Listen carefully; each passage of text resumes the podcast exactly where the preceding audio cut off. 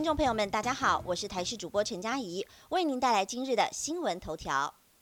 台南一晚连三震，最大规模五点二。地牛连续翻身。根据中央气象局的地震测报中心资料，昨天一整天台湾发生了七起有感地震，其中四起震央发生在台南，从清晨五点一路震到深夜十一点多。规模最大的发生在昨晚深夜十一点零三分，规模五点二，造成台南最大震度四级。网友直呼吓到了超有感。台湾高铁也表示，受到地震的影响，部分路段测得第三级地震告警，造成四班列车包含了南下三班、北上一班，再加。到台南路段临时停车，台铁订票 APP 闹双包，引发消费纠纷。用手机 APP 订台铁车票，可能您使用的不是官方版本的 APP，造成了消费纠纷。最近台铁发现有民间版本的订票 APP 盗用台铁的版权图片，诱导民众下载订票，但里头有不少错误资讯。更有人采取了非官方网站的订票 APP 上付了钱，却没有拿到票。古迹修复意外发现，秘鲁出现新纳斯卡线。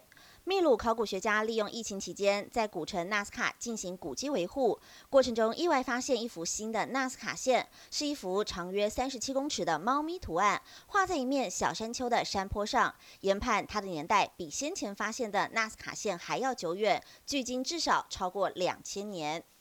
美国肉品公司推限量版培根口罩，肉香扑鼻，提高戴口罩意愿。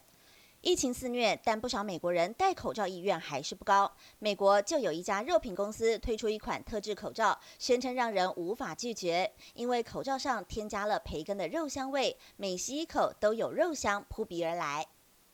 全美确诊感染人数突破八百万例大关。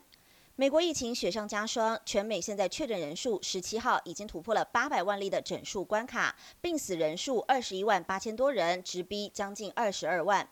美国工位学者担心，两项统计都是很快的突破新高，代表美国疫情没有最坏，只有更坏。